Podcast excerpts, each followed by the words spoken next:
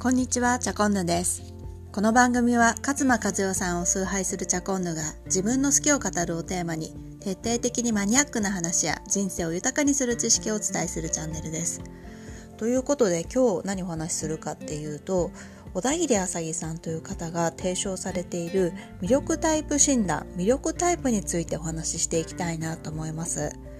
私は約1年半ぐらい前ですかねからあの小田切あさぎさんの、えーオンラインサロン魅力ラボに入ってその魅力タイプ診断についてはいろいろ学んできているんですけれども、まあ、そのそこからあの分かったことであったりとかまずそもそも魅力タイプ診断がどんなものかっていうのを今日はお話ししていきたいと思います。どうぞよろしくお願いします。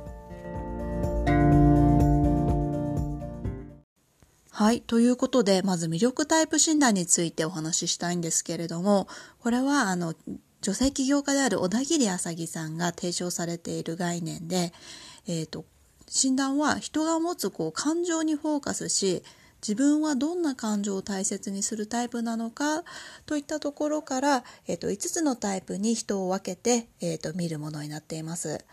で、これちょっとあの、占いとか、こう、怪しいものに感じられてしまうかもしれないんですけれども、占いとかではなく、その人が持っている感情にフォーカスし、まあ、それをわかりやすく5タイプ、えー王様、子供、貴族、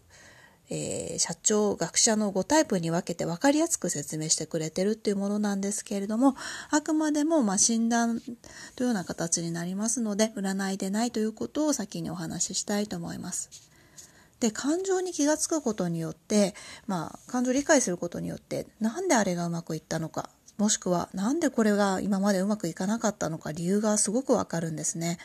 これあの実際受けた方であったりとか周りにこうお話しした方に聞くとあ私今まで生きづらかったわけが分かったっていうふうにあのこうしっくり腑に落としてくださる方もいらっしゃいますしその感情に持つ感情が持つパワーっていうところにものすごくこう力を割いているそんな診断になります。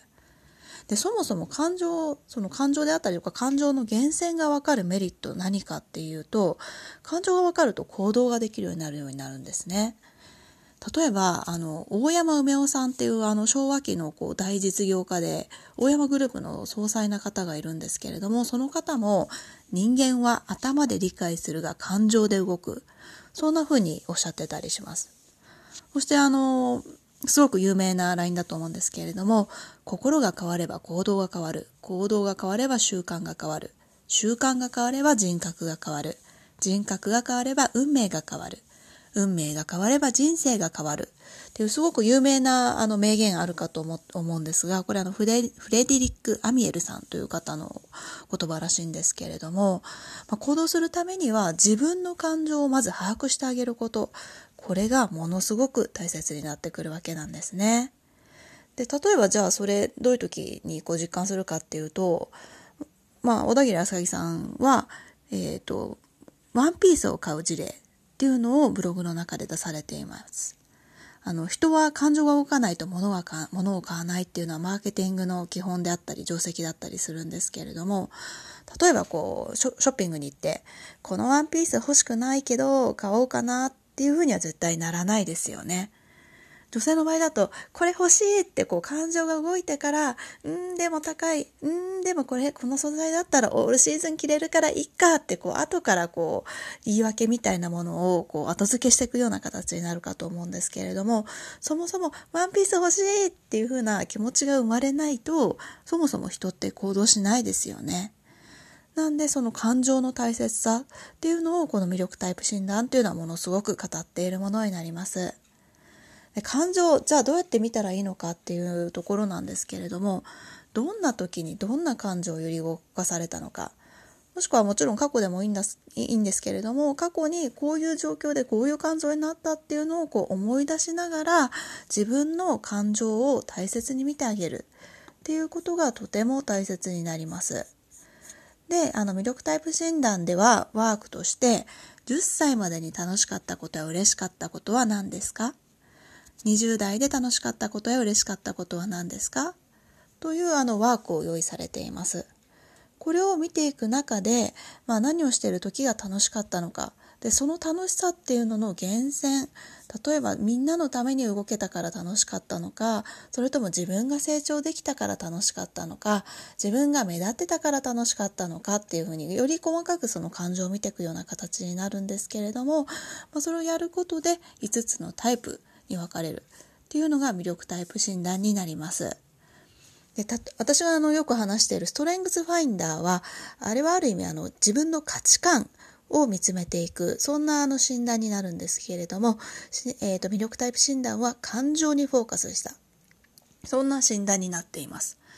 なんで結構私も両方とも受けていて、共通点があるようなこう資質、ストレングスファインダーの資質であったりとか、魅力タイプ診断、私はあの学者と言われるタイプなんですけれども、その学者と自分の持っているストレングスファインダーの資質に共通点があったりと、すごく学ぶところが多い診断になっていますので、えっ、ー、と、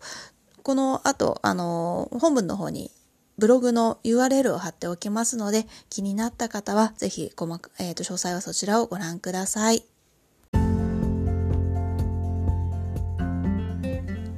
ということで今日はかなり熱くあの魅力タイプ診断について語ってみました。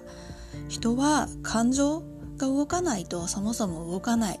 だから自分の感情を大切に見てあげよう。っていうのが魅力タイプ診断の提唱しているコンセプトになります。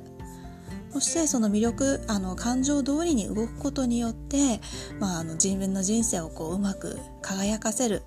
自分を生かせるようにするそんなところもあの魅力タイプ診断小田切あさぎさんは語っておられますのでぜひブログをご覧になってみてください。それではチャコンナがお伝えしました。ではではでは。